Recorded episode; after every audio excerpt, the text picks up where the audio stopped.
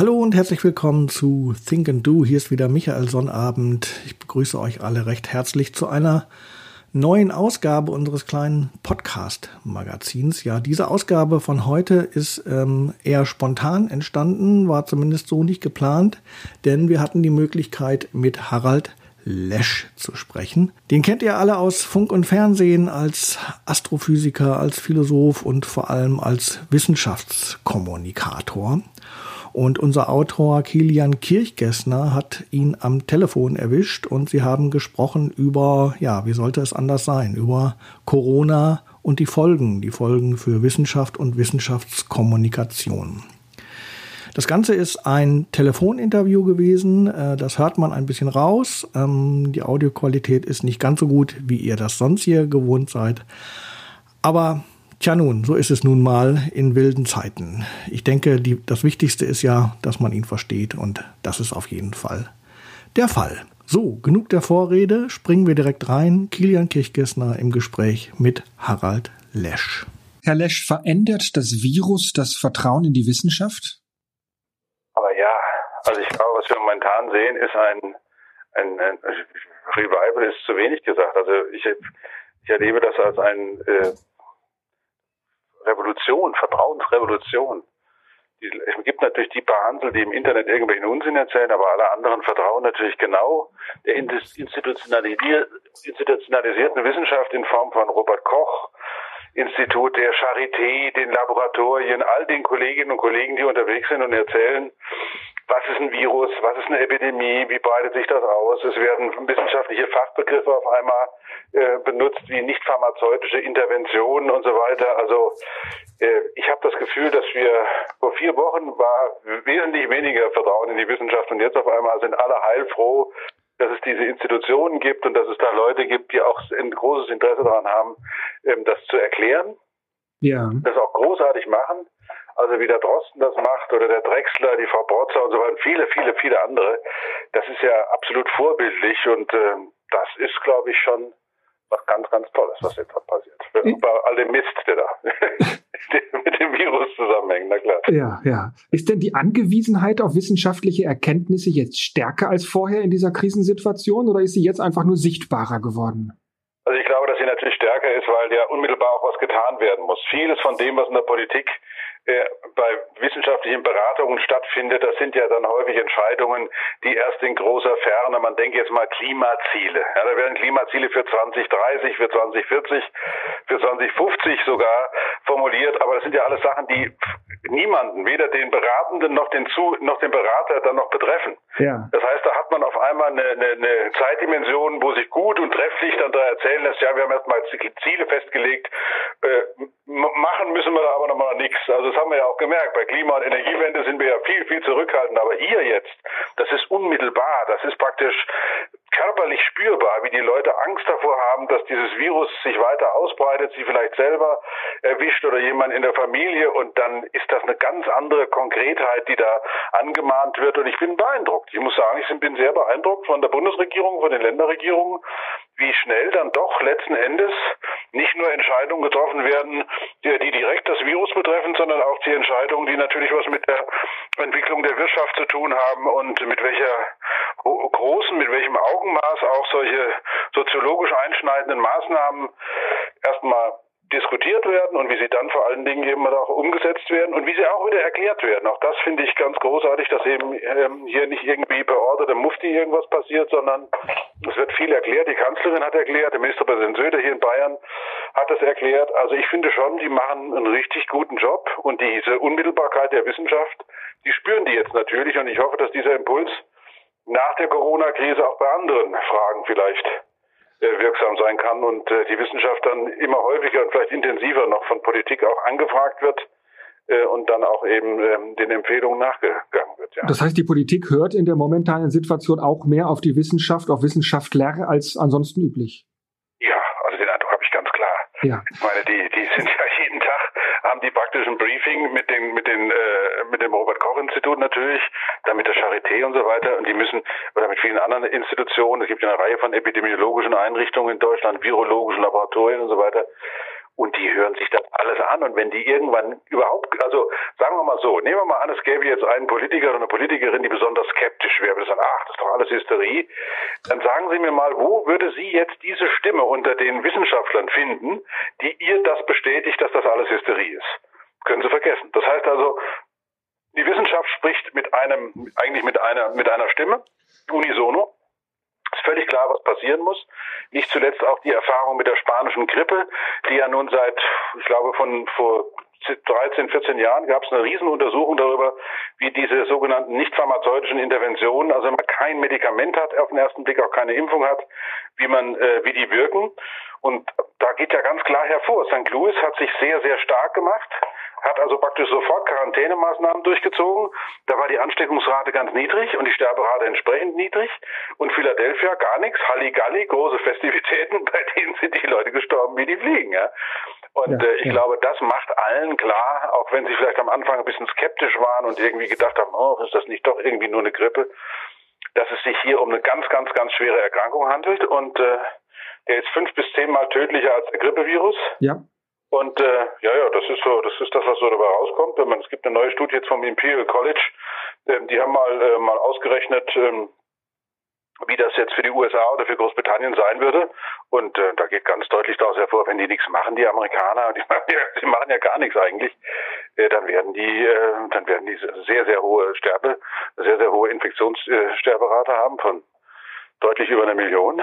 Und äh, bei den Briten werden es über 250.000 sein. Also das ist jetzt nur mal eine Arbeit, die jetzt äh, vom Imperial College veröffentlicht worden ist über die Rolle der nicht, also der nicht pharmazeutischen Intervention. Ja.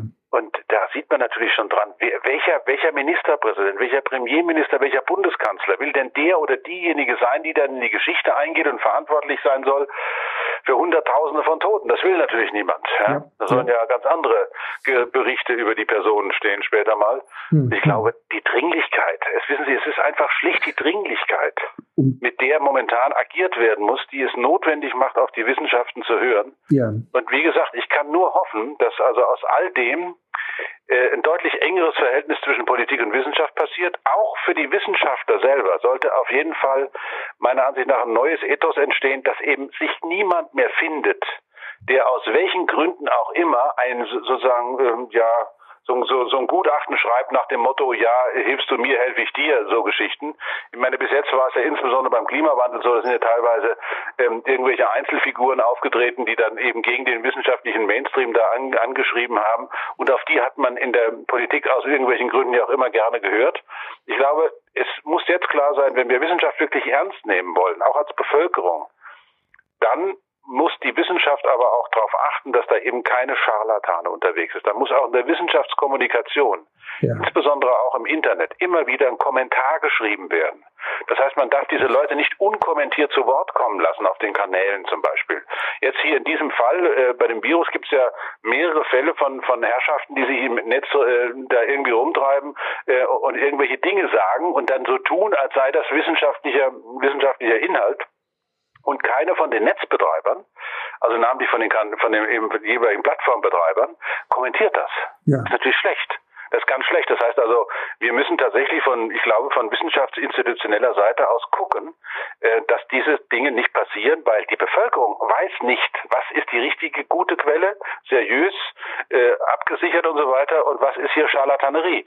Und ähm, das, da müssen wir wirklich in Zukunft darauf achten. Jetzt können wir momentan, glaube ich, ein Beispiel setzen für gute Wissenschaft, für gute Wissenschaftskommunikation, ohne Panik zu ver verursachen, immer wieder klar zu sagen, das ist der Fall, das geht so und so, dem können wir so und so begegnen und wenn wir das zusammen machen, in der richtigen Form, ruhig, besonnen und mit Augenmaß, dann kriegen wir das auch hin. Und das finde ich eine Riesenchance für Wissenschaft. Ja. Ja, ist es mit Blick auf die einzelnen Virologen nicht zu viel verlangt, dass sie sich im Büro oder im Labor einschließen sollen und erst rauskommen sollen, wenn der Impfstoff fertig ist, aber gleichzeitig auch darüber reden sollen?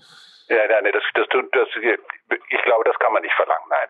Ich glaube schon, dass es natürlich hier auch eine klare Trennung gibt. Die Direktoren der jeweiligen Institutionen sind im Allgemeinen, oder Direktoren sind ja im Allgemeinen die, die sich an die, an die Öffentlichkeit wagen und dann auch über diese entsprechende Erfahrung schon verfügen, auch, der, auch Medienerfahrung, um, um sich, um da bestehen zu können, während natürlich die Arbeit, also namentlich die Untersuchungen, die werden ja auch äh, von, von den Kohorten, hätte ich fast gesagt, von Doktoranden, Postdocs und so weiter gemacht, denn da muss ja momentan eigentlich auch rund um die Uhr gearbeitet werden. Andererseits ist es natürlich auch schon so, dass man sich fragen muss, welche, welche Anforderungen heutzutage an eine Person gestellt werden, äh, die äh, mal Wissenschaftler oder Wissenschaftlerin werden soll. Ja. Also Sie, Sie haben völlig recht. Wir, wir verlangen, wir reden hier von einer eierlegenden Wollmilchsau. Das kann natürlich überhaupt nicht funktionieren. Das heißt aber insbesondere, dass wir bei der Ausbildung äh, unserer jungen Kolleginnen und Kollegen darauf achten müssen, ähm, früh genug auch Talente zu, äh, zu äh, identifizieren, die sich für Wissenschaftskommunikation eignen. Nicht jeder und nicht jeder hat das Talent, in der Öffentlichkeit sich so auszudrücken, dass A, das Richtige gesagt wird, dass das Richtige auch noch wahr ist und dass es so gesagt wird, dass es von der Öffentlichkeit auch tatsächlich verstanden werden kann. Ja. Es gibt Leute, die sind ganz hervorragend in ihrem Fachgebiet, bringen es aber irgendwie nicht in Sprache so umgesetzt, dass die Öffentlichkeit das versteht. Und solche jungen Menschen zu identifizieren, denen die Gelegenheit zu geben, auf der einen Seite ihre wissenschaftliche Ausbildung durchzuführen, auf der anderen Seite aber sich tatsächlich auch die entsprechenden Fähigkeiten in der Wissenschaftskommunikation äh, irgendwie anzueignen. Das wird tatsächlich eine wichtige Aufgabe sein. Es ist ja nicht umsonst so, dass zum Beispiel die, eine Philosophin wie Hannah Arendt schon 1958 in ihrer Vita aktiv war, wo es darum in der, in der Frage darum geht, wie, wie, wie werden wir eigentlich leben, wenn wir immer technischer werden, wenn es immer wissenschaftlicher wird und aus der Wissenschaft der Technik heraus entsteht, wo sie sagt, eine der Schlüsselpositionen für die Stabilität einer technisierten, globalisierten Gesellschaft werden in Zukunft diejenigen haben, die die Ergebnisse der Wissenschaft in die Öffentlichkeit bringen und sie damit verständlich machen. Wenn Öffentlichkeit die Wissenschaft, die sie ja selber finanziert, also sie mit ihren Institutionen, wenn sie die nicht versteht, dann werden sich die Menschen von der Wissenschaft abwenden. Das muss jetzt nicht in voller Gänze passieren, aber so der Hang zum magischen Denken, Animismus und so weiter, die Erde bestraft uns jetzt für das, was wir schon immer getan haben und so weiter. Ähm, das ist ja durchaus auch momentan nicht ganz, äh, nicht ganz von der Hand zu weisen. Es gibt ja einige Leute, denen das tatsächlich so geht. Ja. Ähm, der anderen Seite ist es natürlich für eine rationale, äh, also von Vernunft und Verstand geleitete Politik wäre es eine Katastrophe, äh, wenn, wenn, die, wenn die Öffentlichkeit den wissenschaftlichen Ergebnissen nicht genauso vertrauen würde, wie das politische Establishment es momentan tut. Insofern wird es wirklich eine Aufgabe sein. Ich bin mal sehr gespannt, äh, wie das auch wahrgenommen wird von den Spitzen der deutschen Wissenschaftsinstitutionen. Wie geht man damit um, dass die dass der, dass der Connex, die Verbindung zur Öffentlichkeit, nicht nur einfach darin bestehen darf, ab und zu mal zu sagen, wie toll äh, alles ist und wie toll die Forschung ist, sondern immer wieder auch grundlegende, ganz grund basale Eigenschaften von erstens wissenschaftlicher Methodik, zweitens wissenschaftlichen Ergebnissen und auch, sagen wir mal, dem transienten, vorübergehenden Charakter wissenschaftlicher Ergebnisse. Ja. Das immer wieder zu kommunizieren, sagen, hört mal, wir wissen nicht alles. Wir wissen auch nicht immer alles dann, wenn wir es wissen müssten. Manchmal kommen wir ein bisschen zu spät, manchmal dauert es einfach eine Weile. Was dem Herrn Drosten jetzt passiert ist zum Beispiel, dass der äh, im Netz angegangen worden ist, weil er seine Meinung zu einem bestimmten Tatbestand, was das Virus betrifft, verändert hat. Da hat der Drosten völlig richtig gesagt. Das muss man aushalten mit akademischer Robustheit. Ich bin kein Politiker, ich bin Wissenschaftler und mein Kenntnisstand darf sich verändern, muss sich sogar verändern. Das ist was völlig anderes, als wenn da ein Politiker aus ideologischen, weltanschaulichen Gründen irgendwas zum Besten gibt, was in keiner Weise irgendwie, ähm, was in keiner Weise irgendwie begründet ist und so weiter. Aber das ist auch eine andere Situation, weil der, der gute Herr Drosten ist ein Wissenschaftler, der mit seiner Meinung eben und mit seiner Position immer vom jeweiligen Kenntnisstand aus. Natürlich, ja, ja. Und das zu kritisieren, öffentlich oder noch schlimmer in so einer Art Shitstorm im Internet, das ist natürlich grauenhaft. Das ist fürcht, das ist, das ist der GAU, sowas. Sowas, also das, das dürfen wir niemals zulassen. Solche Leute wie, wie der Herr Drosten, die sind ich würde, um mal den blöden Begriff zu verwenden, die sind systemrelevant. Ja. Jetzt gerade ist das ganz wichtig. Jetzt sind es nicht die Banken, jetzt sind es diejenigen, die in den Laboratorien die Untersuchungen machen, die aber auch dann überlegen, okay, was bedeutet das, was können wir damit anfangen, die Reservarforschung machen, wie zum Beispiel der Kollege Drexler, der großartige Sache, nämlich wo kommen die Viren eigentlich her, die Epidemiologie, da gibt es ja ganz verschiedene Laboratorien in Deutschland, die sich damit beschäftigen, Untersuchungen, Szenarien, was wird werden, wenn und so weiter. Und dann natürlich, das muss man auch mal ganz klar sehen, ähm, die, wie soll ich sagen, die, die Fähigkeit der deutschen Öffentlichkeit, sich mit mathematischen Grundlagen auseinanderzusetzen. Stichwort Prozentrechnung und Statistik. Ja? ja. Äh, es gab ja in den letzten Jahren durchaus, ich weiß nicht, ob Sie das erlebt haben, ich habe das immer wieder erlebt, äh, man trifft irgendjemanden und ich sage, äh, ja, ich bin Professor für Physik und dann halt, oh, Physik war ich ganz schlecht, Mathe war ich noch schlechter. Das wird ja, das ist schon fast so eine Art von, wissen Sie, gucken Sie mal hier meinen Orden, ich war in Mathe so doof, so doof wie ich war keiner, ja. Und dann wird da immer gesprochen von einem Lehrer oder sonst irgendwas. In Wirklichkeit ist es eigentlich eine Katastrophe, wenn Intellektuelle, welcher Couleur auch immer, diese Sprache Mathematik nicht wenigstens in ihren Grundlagen ja. Ja. Denn die Mathematik ist nicht nur die Sprache, in der wir in den Naturwissenschaften arbeiten, es ist auch die Sprache der Ökonomie. Es ist auch die Sprache der Verhältnisse. Wenn wir von Prozenten reden, dann reden wir ja von Relationen. Da muss mal jemand wissen, was denn dieses 100 Prozent bedeutet, was das Ganze ist. Wenn die Leute dann nicht mehr verstehen, ich meine, von exponentiellem Wachstum wollen wir gar nicht reden, was das eigentlich bedeutet, verstehen, glaube ich, die wenigsten. Aber dass wir da so eine grundlegende, so eine grundlegende Fähigkeit in der Bevölkerung wirklich grundlegen müssen, um das mal nochmal zu verdoppeln, nämlich mit Mathematik. Mathematik ist ein Instrument. Mathematik macht keine qualitativen Aussagen, sondern nur quantitative. Ja. Aber aus diesen quantitativen Aussagen werden Rückschlüsse gezogen, die dann qualitative Bewertungen nach sich ziehen. Und das müssen wir den Leuten immer wieder klar machen. Hört mal, wir können als Naturwissenschaftler aus der empirischen Forschung können wir immer nur gucken, was ist der Fall. Was dann getan werden muss, ist was anderes. Was wir, was wir aus der Wissenschaft liefern können, sind die Messwerte. Aber die Werte, nach denen wir im politischen, im sozialen, im individuellen Bereich handeln, sind doch ganz andere. Das heißt, wir müssen hier genau dieses Augenmaß bewahren, nämlich was ist wissenschaftlich geboten, was ist politisch geboten, was kann ich den einzelnen Individuen zumuten und so weiter. Und ähm, da ist, glaube ich, noch viel, viel, liegt viel Arbeit vor uns. Aber die Wissenschaftskommunikation spielt in solchen Krisenzeiten natürlich eine überragende Rolle und ich finde, dass die Kollegen ähm, das ganz, ganz wunderbar machen, also ganz großartig machen. Jetzt haben Sie den Blick schon nach vorne geworfen. Abschließend die Frage, was können in dieser Situation zur Wissenschaftskommunikation diejenigen beitragen, die nicht Virologen sind oder Epidemiologen, sondern in irgendeinem anderen Fachbereich unterwegs sind? Naja, ich glaube, ähm, nehmen wir mal die Geisteswissenschaften. Die Geisteswissenschaften sind, wenn ich das mal so flapsig definieren soll, äh, die Gesellschaft beschaut sich von innen. Ja, also wir haben eine Innenansicht bei den Geisteswissenschaften, äh, wo es ja auch um die Fragen geht, was macht Gesellschaft eigentlich mit dem, äh, was sind die Ziele von Gesellschaft heute? Äh, ich glaube, mit dem Coronavirus könnten wir, oder jetzt in dieser Phase könnten wir uns alle mal, gerade weil auch die Entschleunigung so dramatisch ist, mal fragen, äh, auch innerhalb der Geisteswissenschaften, was, was, was sind wir eigentlich? Sind wir nur noch eine von der Ökonomie getriebene Republik, die eben mit anderen Republiken zusammen irgendwie Konsum durchführt? Ist es das?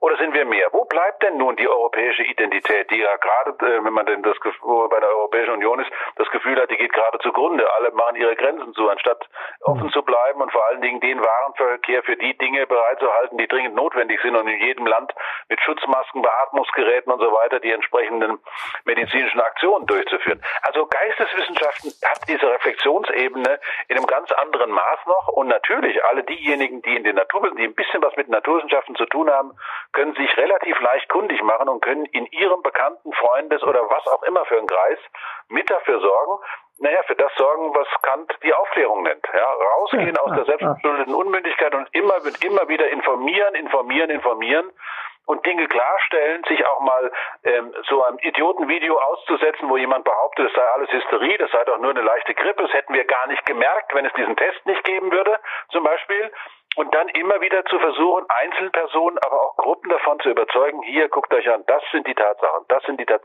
ist das Wirkliche. Und ich glaube, alle, die studiert haben, alle, die an Universitäten waren, an Akademien arbeiten, alle diejenigen, die sich in irgendeiner Form für Intellektuelle halten, haben jetzt die, also die dringende Verpflichtung, sich für die Sache einzusetzen. Und dann würde man aus dieser Corona-Krise vielleicht eines Tages nochmal sagen, damals hat das angefangen, dass wir endlich angefangen haben, vernünftige, ordentliche tolle europäische Umweltpolitik, Klimapolitik, Energiepolitik und Gerechtigkeitspolitik zu machen. Und wir haben richtig was draus gelernt. Und man lernt eben nicht nur dadurch, dass man irgendwie was er, erlebt hat, sondern vor allen Dingen, dass man was verstanden hat. Und dann könnten wir hinterher sagen, wir haben verstanden.